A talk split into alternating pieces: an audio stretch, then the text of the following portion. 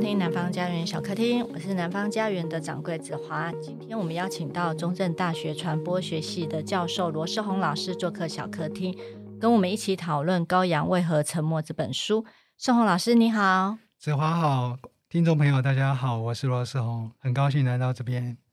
我们说媒体是第四权嘛，那以前我自己有修新闻学的时候，也谈到新闻伦理。那现在其实我觉得这这个东西离我好遥远，而且在现今网际网络时代，社群平台甚至成为新的言论控制霸主。那在这本书里头呢，作者讨论到民主跟自由的幻觉的时候，他其中有个单元写到媒体在里头的影响力非常的大，那并以一个章节直接谈大众媒体对思想的灌输。那他问了一句话说：“我们的媒体好像有点不太对劲，到底问题出在哪里呢？”所以，我们今天这个专业的问题，我们今天就请到世宏老师来跟我们聊一聊。嗯哼。我先问第一个问题好了，就《羔羊为何沉默》的作者莱纳毛斯费德，他本身是研究心理学里头关于感知跟认知的的问题。那书中里头不少篇幅谈到各种透过媒体影响大众认知的心理学方法。甚至其中的章节直接谈到说大众媒体的思想灌输。那想请问老师，就是书里头提到的德国民众近年来对媒体的可信度越来越趋近两极化，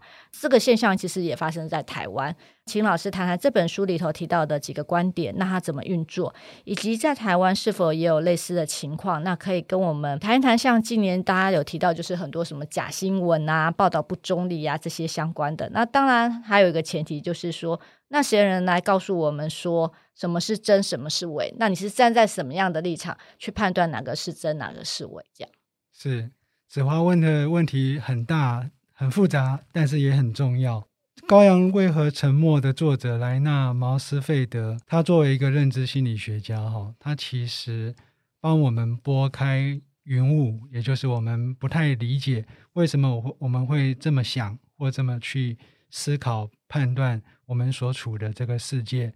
他在书中有提到一个很有趣的一张画，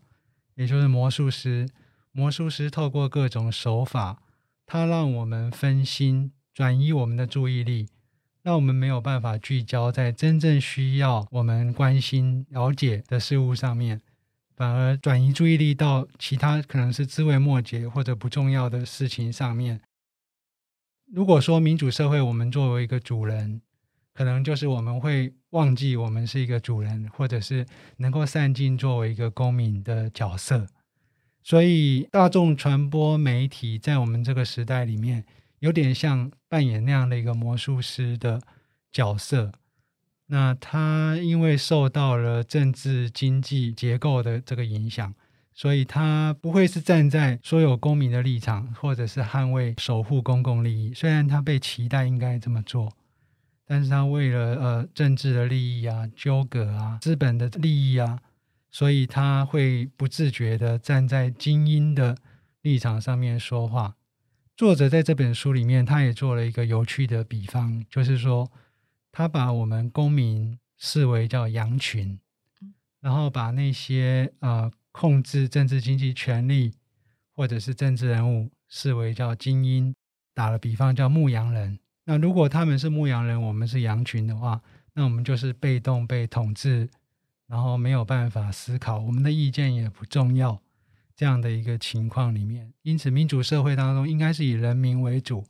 但是实际的运作当中可能会变成我们只是被牧羊人管训，然后他叫我们往东，我们就往东的一群没有办法自主的思考跟做决定的羊群。这样的一个情况，就会跟我们本来所期待的民主政治会渐行渐远。作者在书中让我读起来更有感的一个部分，是有关于心灵毒害。他要问的是说，那为什么我们会变这样？不是我们每一个人都有理性，都有良知，每天也接触了很多资讯，我们每个人也有自己的判断力。为什么我们会放弃公民的角色跟独立思考的这个判断力？他说，在这个地方，大众传播媒介、大众传播媒体就非常重要。他说，大众传播媒体扮演了配合精英去进行社会的这种心灵毒害，他引导我们，让我们放弃了我们独立思考的能力，当然，他会用很多的手法。那其中两种重要的，就是一个是情感的，一个是认知的。情感方面，就是他会撩拨我们的情绪，让我们感到恐惧，让我们感到愤怒。这个时候最危险，因为当人民感到愤怒、感到恐惧的时候，事实上也是我们会放弃我们的独立判断力的时候，跟着大家一起恐惧，跟着大家一起愤怒。那这个时候，大众传播媒体或者是掌权的这个政治人物，就很容易操纵我们，满足他个人的可能是私欲。然后，因为我们在愤怒跟在恐惧当中放弃了我们自己的独立判断力，所以我们就很容易受到操纵。那另外一个呢，就是说，主流媒体它会透过语言的这个操弄，让我们没有办法独立思考。它已经提供了正确标准的答案，引导并且框架、形塑了我们应该追寻答案的这样的一个独立自主的过程。比方说，在语言上面，我们自动就被框架成像自由贸易啊、自由斗士啊，或者是恐怖分子啊，或者是捍卫民主啊。一旦任何事情被贴上了捍卫民主，好像就天然正确。但是，如果我们去细想，有可能他是为了其他的目的，有可能是为了选票，有可能是为了在这个族群动员、大家愤怒、恐惧的过程当中，虽然大家分裂、撕裂、对立，但是特定的这个政治人物可能在这个选举当中，他得到了最多的选票，他可以继续掌权。那这样的一个情况，就会是当代大众传播媒体本来应该是要守护公共利益，提供公民作为独立判断的一个自主公民的最重要的一个基础，甚至它被期待是一个第四权，可以监督那些有权力的人。不过实际上的运作不是那么美好。我们现在看到大众媒体为了各种原因，反而主动的跟权力靠拢。成为这个权力的帮凶或者是工具，在这个情况底下，民众要能够独立判断、独立思考，甚至去发现什么才是事实，这件事情越来越具有挑战性。嗯哼，所以刚刚老师说的，其实呃，媒体它其实本来它应该是公共利益的监督者，可是变成是呃掌权者的守门员这样子一个角色。那想问一下老师，就是说。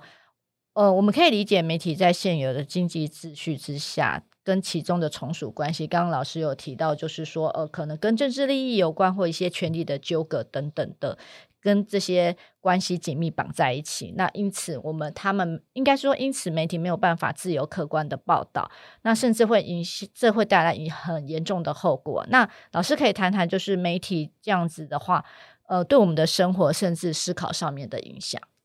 对，因为媒体无所不在，而且我们在这个资讯社会当中，我们每天都会透过智慧型手机、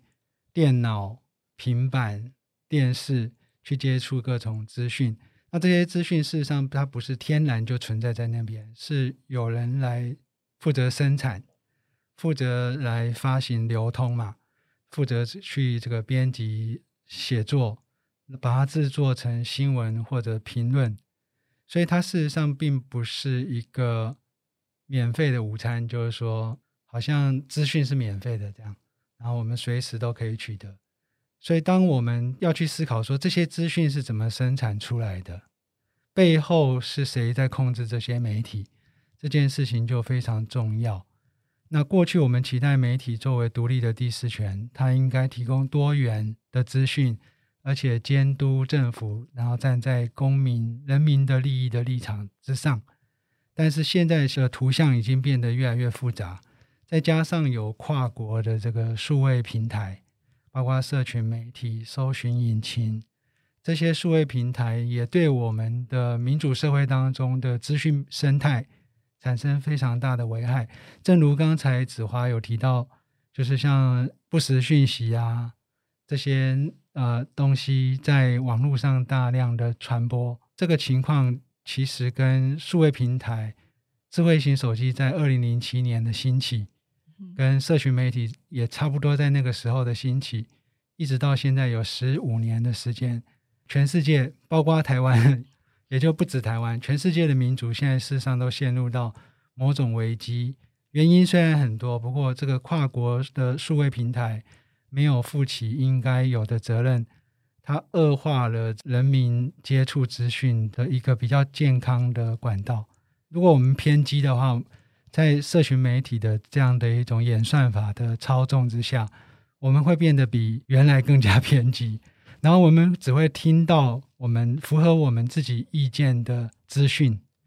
所以我们会选择所谓的像书中作者所讲的道德无视，或者是所谓的认知无视。尽管它是那么明显的一个事实，我们可能会无感，我们看不见，因为我们只看见我们原本就赞成的。当一个社会人与人之间没有办法对话，特别是没有办法相互的聆听对方的意见跟感受的时候，要作为一个民主社会的功能就会。失去作用，嗯，也就是说，虽然啊、呃，民主社会当中理应大家都可以发声，但那个发声已经不是一个理性，而且是一个友好善意的对话，而是一个相互叫嚣，然后让那个仇恨情绪撕裂、对立跟冲突，在这个过程当中反而越来越严重。这个情况，我们在台湾偶尔会感受到。那像其他民主国家、西方民主国家，包括美国，可能都有出现这样的一些状况。嗯哼，其实我不知道大家听众怎么样，因为就我来讲，我觉得这样长久以来在听这些新闻，或者是看这些呃新闻相关的一些争论节目等等，其实我到现在其实越来越不想看，是因为甚至我在看一个新闻报道，它不是评论，它只是一个报道的时候，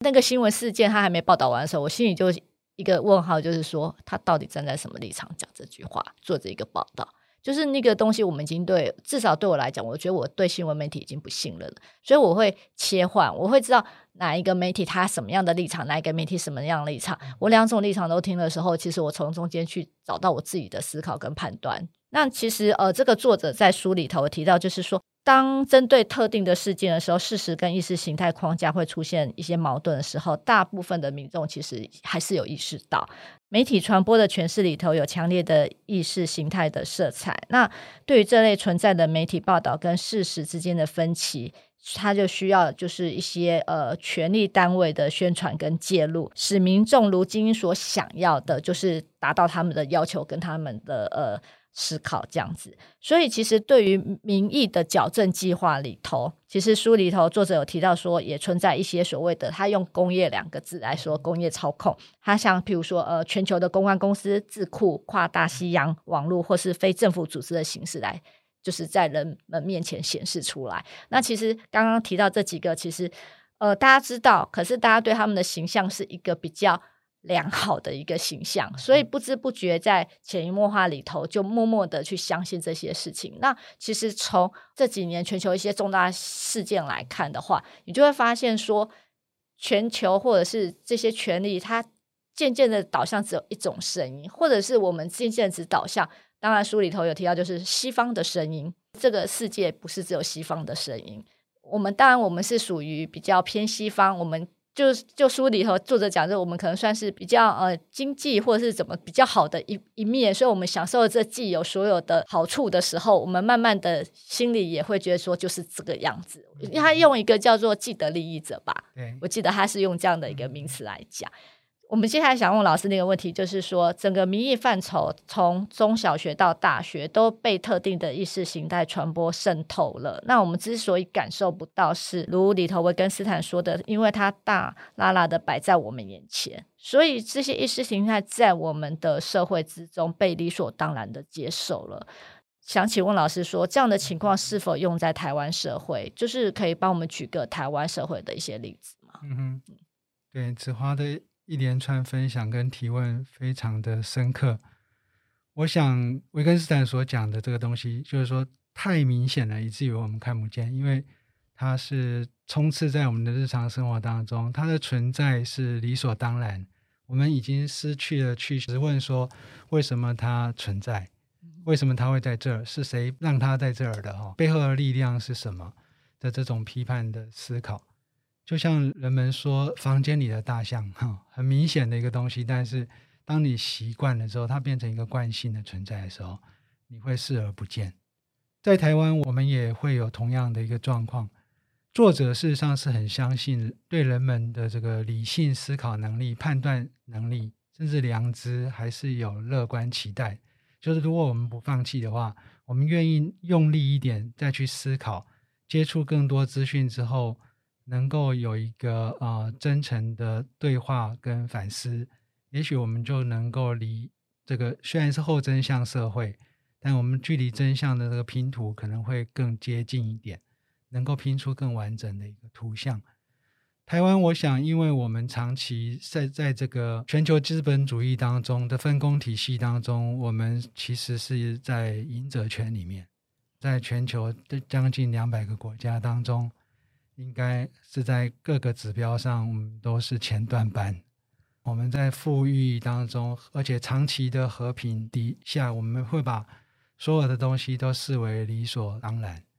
然后我们自动的福音的这这样的一个全球秩序，我们忘记了全球还有严重的贫富不均，全球各地仍然有战争、有不公不义，然后有各种压迫存在。我们似乎生活在一个相对小确幸的一个状态底下，然后我们所接触到的资讯也大部分是来自于西方，特别是美国所主导的这样的一个资讯的秩序。因此，我们很容易自动的就接受了美方的这个意识形态跟观点。那当然，我们不不用去排斥西方或美国为主的这种对于世界的诠释，但是我们也不能够没有自己的独立思考，也就我们不能够照单全收。其实很有意思的是，不管是国民党执政或者是民进党执政，我们听到。其实亲美是他们的共识哈，对，像对呃国民党执政的时候是亲美有日和中嘛哈，嗯，那民进党执政的时候，其实亲美更是凸显的一个基调。所以国民党跟民进党虽然有一些地方是不同，但他在亲美的这个立场上其实是没有太大的差异。但这反而可以让我们提供一个思考，是说为什么我们没有这种比较不亲美的政党？或者亲美除了有好处之外，是不是可能也会有坏处？以及我们是不是无条件的亲美，还是说在某些情况之下，我们可以不亲美，甚至可以反美，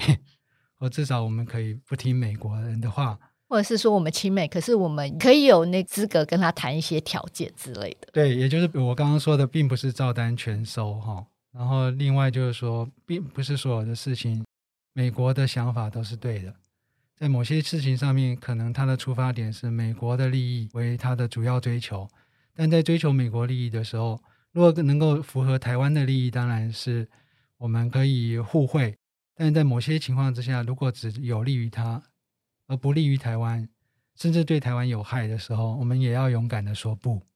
我们也要有机会、有能力说等一下，让我们再想一下，或者是我们内部还要讨论。台湾对这个事情没有共识，而不是说美国对我们的要求，我们最后只是早接受或晚接受的问题，就整个被绑架。对，这是这是不应该。作为一个应该是一具有独立自主的一个民主社会，应该我们需要有内部的民主程序，然后就可以形成，不管是对哪一个国家，我们都应该要有自己的主体性。嗯哼。那书里头谈到，就是过去几乎没有一个社会制度能像资本主义民主这样子渗透到人们生活的所有层面嘛，并制造出大规模的假象。那呃，其实尤其是在现在的网际网络时代，我们每天吸收大量的。零碎的知识产生了许很多的，就是被包裹的之后的一些幻觉。那这些幻觉满足了跟欢愉我们，让我们觉得说，哎，我们好像是无所不知、无所不能，我们知道所有事情这样。那这种被知识幻觉包裹的这种无知，好了，就是资本主义民主用来巩固权力关系的基础。那借哈罗德·品特的话来说，就是民众必须对事实处于无知的状态，甚至关乎他们自己的人生也是。这样的叙述其实听起来好像还蛮悲观，而且蛮震惊的。可是事实就是如此。嗯、对，尤其是我们曾经，我们大家一直在讲说同文层，同文层。你在你的同文层里头，你知道的，你觉得好像就是全部了。其实你跨出你的同文层，你就会发现说，其实不必然这样子。那就作者的观点来讲，我们似乎缺乏真正重要的知识，以及理解我们自身的无知。那老师认为什么是真正重要的知识？就是如何在如呃现在充斥大量的知识跟资讯的时代里面获得正确的资讯。对，我想呃，这是这个工作非常困难，而且它是需要有很好的所谓的媒体或资讯的素养、资讯素养能力，包括就是所谓的批判思考的能力。永远觉得我们应该是知道的不够多。要保持谦卑，而且可能要对真实要非常的坚持。也就是说，我们知道的可能不是事物的全面，我们可能知道的只是片面，或者真正的真实还在追寻的过程当中。我们不能够太快的下结论、下定论。我们应该要保持一定的开放性。用英文来说，可能是 “stay humble”。我们要保持谦卑，而且要 be truthful。我们必须要对真实是有信仰的，并不会说，当我们发现更多事实的时候，我们勇于挑战原来的认知，改变原来的认知，有这样的一种 be truthful 的这种态度，才能够让我们有机会更接近真实，比较不容易被操纵，或者即便被操纵，我们也有机会能够挣脱，不会永远被操控下去。那在这个社群媒体跟智慧型手机主导我们的资讯接收的过这个过程里面，我觉得网络当然是好东西，那但是我们也要试着走出网络，跟社会上的其他人，甚至不同国家、不同文化脉络下面的人，能够有机会的对话，然后能够去接触，能够让自己看见更多、更多东西，更多人事物。可能跟我们原先所想象的或我们生活经验不同的这样的呃情况，让我们能够开拓我们的想象力跟认识这个世界的能力。我想这个是很重要。另外，我想也特别是在这个网络时代，其实我觉得阅读还是很重要，特别是读就说读书吧哈，因为书可能是比较经过提炼、经过沉淀。的一个知识，它不是脸书文，但脸书文如果经过提炼跟沉淀，是有机会成为书的，但它毕竟还没有成为书，所以如果我们能够养成阅读读书的习惯，然后能够乐于和别人对话跟分享，那就有助于让我们可以走出我们的原来的比较狭隘的认知，从而让我们可以比较开心的。跟这个世界重新结合在一起，虽然我们不永远不可能脱离网络，而且不需要脱离网络，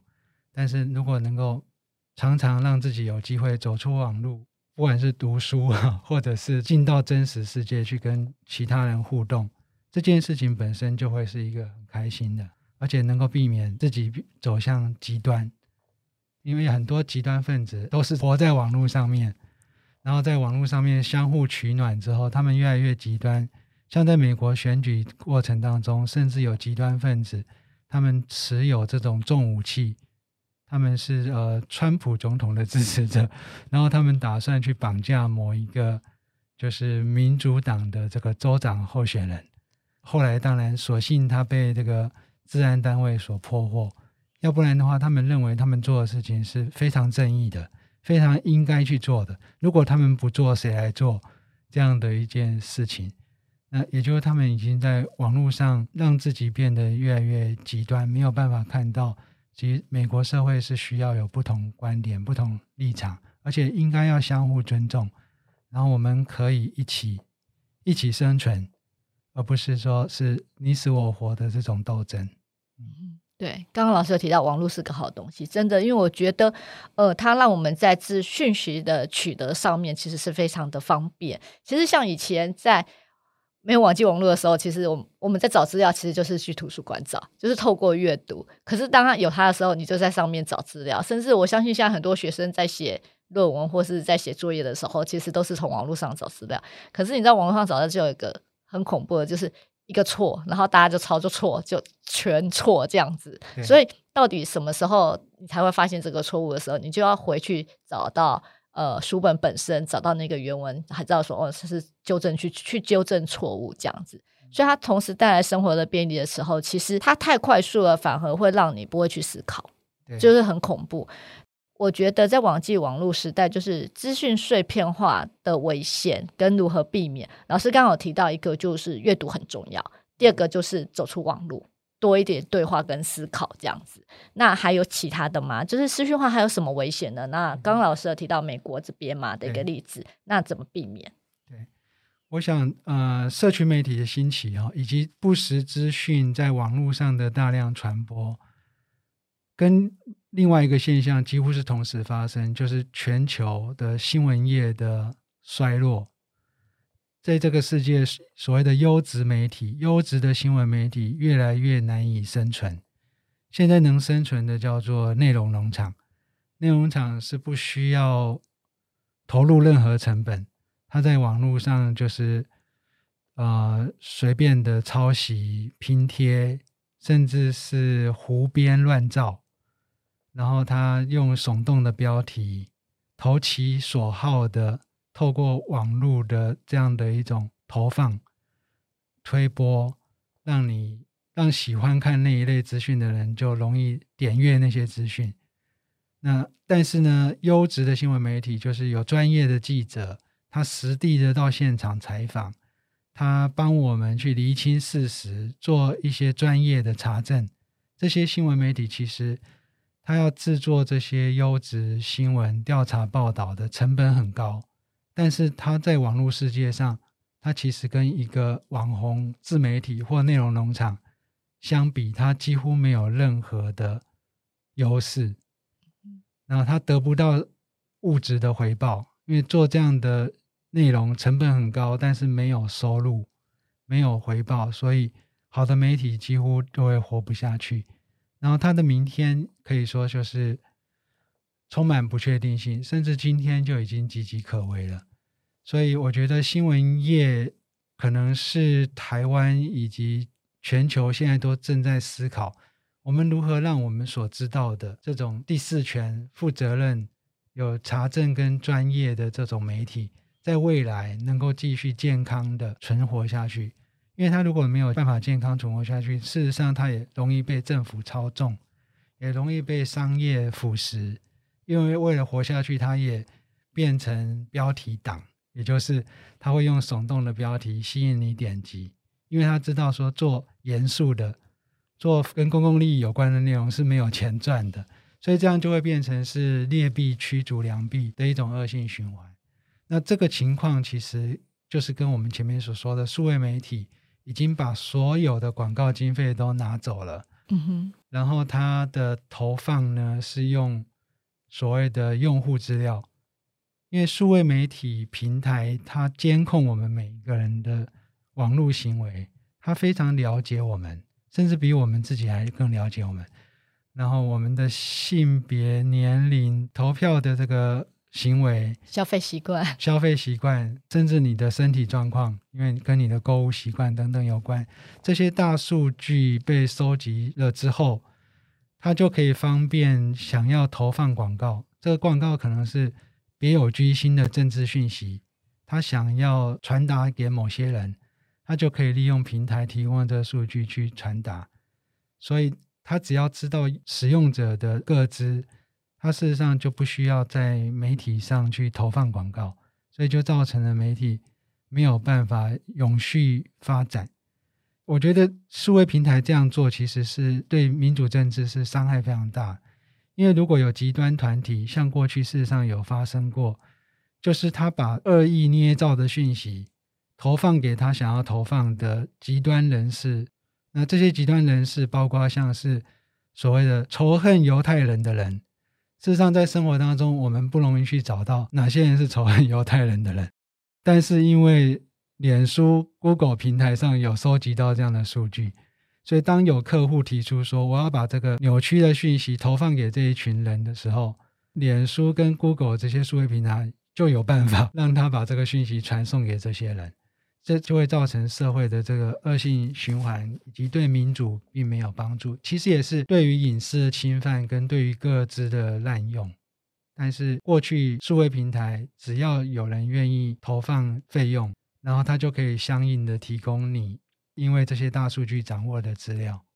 那所以过去如果我们要投放广告，我们可能会说：“哎，天下杂志很不错，我想要在天下杂志上面刊登广告，因为我我对天下杂志的用户是有兴趣的。虽然我不知道他们是哪些人，但是我觉得能够看天下杂志这么好的内容，或者金周刊、商业周刊的这样的一种内容的人，应该会是我想要投放广告的对象。”所以媒体就会有收入，他就会做更好的内容。现在其实媒体的品牌跟内容已经不重要了，因为广告主透过数位平台已经知道上个月有买什么东西的人，你就帮我把讯息传给他；上一次投票支持某一个政党的人，你就把我的讯息传给他。他不需要再透过媒体了。那媒体的好坏、品牌甚至内容是什么，已经不重要。他直接跳过这一层了，难怪台湾跟全世界的媒体大部分现在都陷入非常严重的危机。其实这蛮危险的。其实你刚刚提到，呃，其实资讯碎片化之后，我其实我觉得，其实深度报道重要性其实更重要。就是说，呃，像我们看到很多零碎的碎片，可是深度报道它其实不只是呃报道事件本身，它事件背后以及所谓的你要写这样写出这样的深度报道，你必须做更。深入的追踪跟调查，你才可以写出这个东西。那我不晓得说，哎，大家只是标题党看了一个标题，这样就结束，好像就是我知道这阵子发生了什么新闻。那对于深度报道，我想我不知道现在看深度报道的人多不多？哎，我想台湾一直有媒体跟记者努力的在做深度报道或者调查报道，也一直有一有一些读者会愿意支持或者阅读这些报道。我想，呃，始终都存在。只是说，现在供应跟需求没有能够真正的有一个更好的一个发展状态，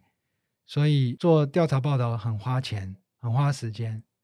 那如果他没有这个资源，可能就就越来越少人会去做这个东西。那另外到了这个消费端，如果好不容易做出来了，也没有人看，或者很少人看，其实就会很可惜。那因为现在大众媒体已经不是这么大众了，大家都在社群媒体上面接触碎片化的讯息，因此其实是我们在我们更需要脉络化、完整的深度报道、专题报道的时候，另外一方面，我们也正快速的失去这一类型的内容。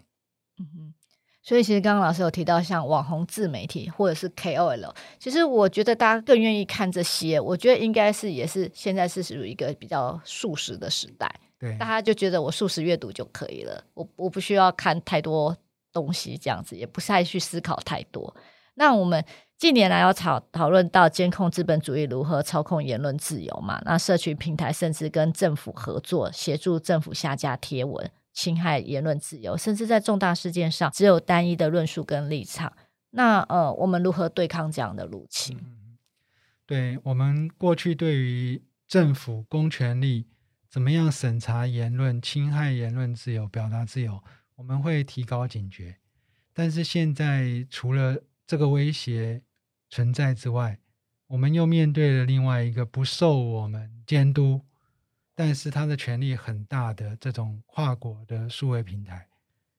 他的公司可以在各种情况之下自行决定，他要审查什么样的言论，让什么样的贴文或者是推文能够出现，那谁的账号能够继续发言，谁的账号可能会被取消，那这个部分不是那么的透明。然后他如果跟不管是跟啊。呃民主国家的政府，像美国，或者是威权国家的政府，像中国，合作，其实对于言论以及思想自由表达的侵害跟威胁，其实是一样的。所以这些数位平台，就像民主政府一样，它其实是需要被监督的。只是这一块，啊、呃，虽然大家开始重视，但是要如何监督它，现在还有很多困难需要克服。嗯哼，不好意思，我打岔一下，问一下关于台湾的 NCC。嗯哼哼，对，因为我觉得我一直对于他的立场真的是存了一个很大的问号。是，对，因为回到刚刚同样问题，你凭什么代表中立？你的中立，你的立场是什么？嗯、对，对，我其实也很关心这个议题，然后我也写过文章。嗯，呃，NCC 确实有很多方面啊，一个就是说它的组成方式啊，还有就是它的监理过程。其实都有很多跟其他的民主国家相比，它的表现是差距很大。美国的 FCC 跟台湾的 NCC 类似，或英国的 Ofcom 也是跟台湾的 NCC 类似的一个机关。他们处理很多事情，但不会像台湾引起这么大的社会争议，以及整个社会对他们那么不信任。所以，其实我们真的是需要去检讨，包括说为什么人们会对他那么不信任。首先，当然就是我刚刚说的，它的组成方式是有问题的。按照目前来说的话，执政党可以完全决定 NCC 的主委、副主委跟另外五位委员是谁，然后他们出任 NCC 委员之后是受到任期保障，几乎不需要以公开透明的方式对任何人负责。所以在这样的情况底下，就跟其他国家的这种媒体独立机关的运作方式会有很大的差别。那比方说像 FCC，美国 FCC 事实上不能够五位委员都是偏向某一政党，它是比较兼顾政治平衡的。像是韩国，他们也有 NCC，他们叫 KCC，他们的五位 KCC 委员当中，至少有两位是要由在野党推荐，不是由执政党整碗捧去的。然后他们的主委当然会是执政党来决定，但要经过国会同意。那副主委呢，必须是从在野党推荐的那两位委员人选当中产生。所以在最最坏的情况底下，也是三比二，不会像台湾有可能甚至是七比零。是而且这个七比零的结果是不需要对外负责。然后说明。呃，也很不透明，啊，就是可以这样，也可以那样，然后反正你骂他，他也不用下台，类似这样的一个状况。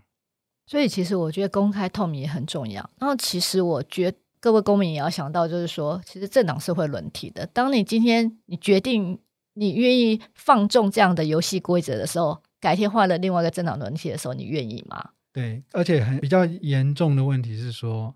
如果这个问题不解决，有可能在中央这个层次不一定会有政党轮替再发生了。对，就是说，当如果我控制了 NCC，控制了主流媒体，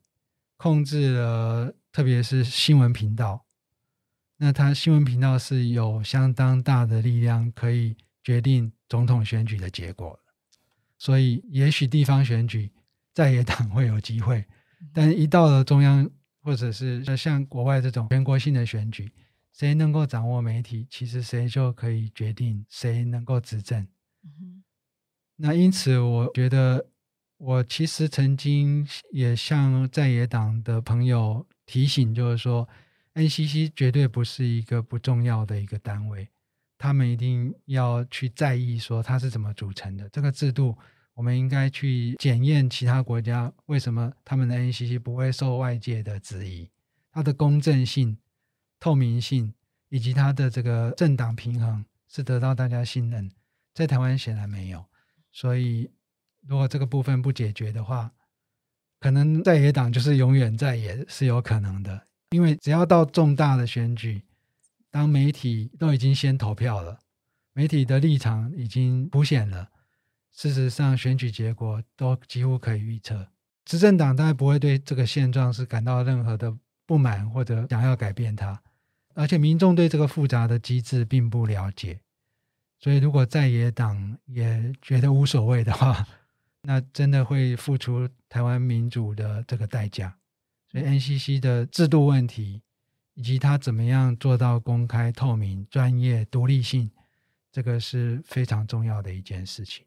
嗯，没错，大家用力一点，让 NCC 可以从制度根本面去重新去改造，去去探讨一下这个问题。那呃，秦老师推荐跟这本书《羔羊为何沉默》相关的延伸书单好了，因为我觉得探讨这类议题的书其实非常的多。那老师有没有一些好书可以跟我们的听众分享？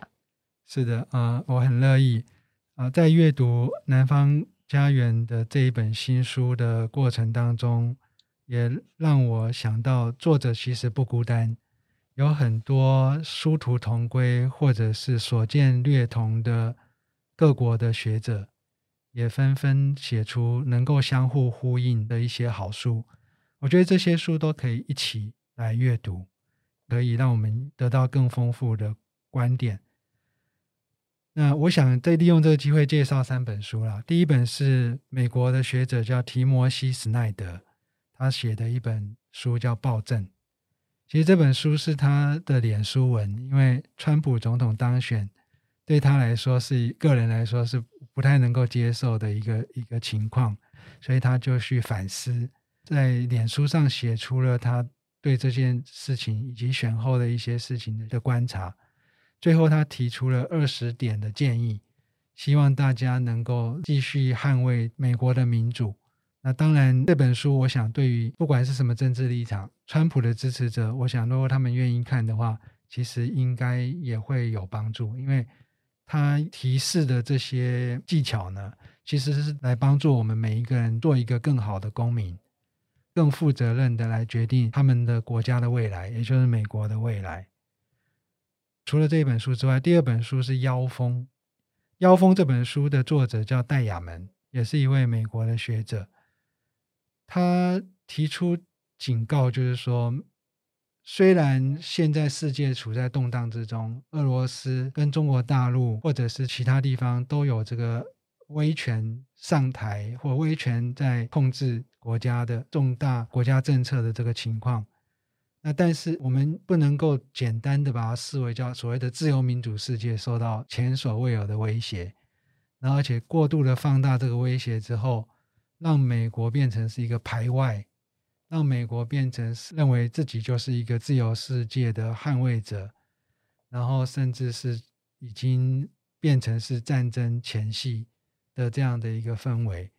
或者是为了要对抗敌人，因为有了敌人之后，民主社会就会自己找一个借口说，那我们就不能那么民主，因为如果那么民主，我们就无法对抗它。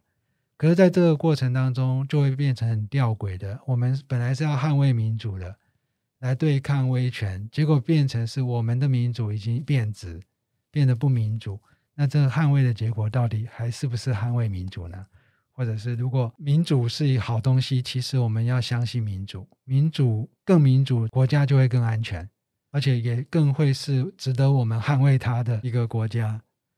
最后第三本书，我想要跟大家推荐的是《新闻崩坏，何以民主》这本书。它的副标题是在不实讯息充斥与数位平台垄断的时代里，重新创造为公共利益服务的新闻业。这呼应了我们最后段这个讨论的内容。那不过我要事先声明，这本书的呃是英文书，但它的中译本是我自己翻译的，可能翻译的不太好。所以，利用这个机会跟大家推荐，可能也有点自肥的嫌疑哦。不过，就是提供给各位参考。我认为，至少这本书的原著是相当好的一本书，提供给大家参考。谢谢，谢谢老师。那我来介绍一下，我们就是在十二月的上市的新书，就是《羔羊为何沉默》。它的副标题叫《精英民主跟新自由主义对社会跟生活基础的摧残》。那作者是莱纳·毛斯费德。作者在二零一五年开始就陆续发表媒体跟政治操控技术的相关文章跟讲座。有关这个的讲座，我记得 YouTube 上面就是有百万的点阅率这样子。他去探讨新自由主义跟精英民主的发展。这本书一出版的时候，就荣登德国《明镜周刊》畅销榜第一名。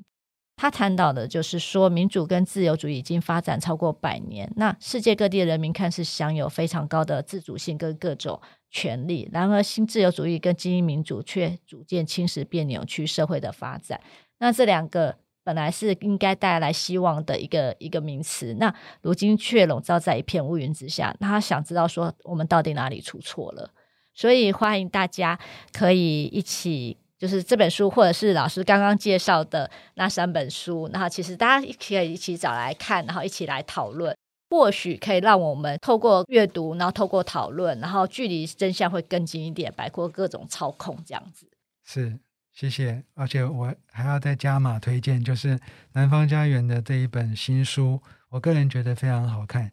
他虽然不是新闻或者政治传播的这个学者，不过他提供了认知心理学的。这个角度的很多有趣的案例，然后他自己对于传播领域的知识也不陌生，是一个相当好的跨领域的德国的学者哈。我在阅读的过程当中收获非常的大，非常谢谢南方家园能够向我们台湾中文的读者能够介绍这一本书。谢谢罗世宏老师，谢谢，谢谢。南方家园小客厅每周四固定更新，提供最新讯息，请见南方家园脸书跟 IG。如果有任何问题跟想法，欢迎留言讨论。我们下周见，拜拜，拜拜。you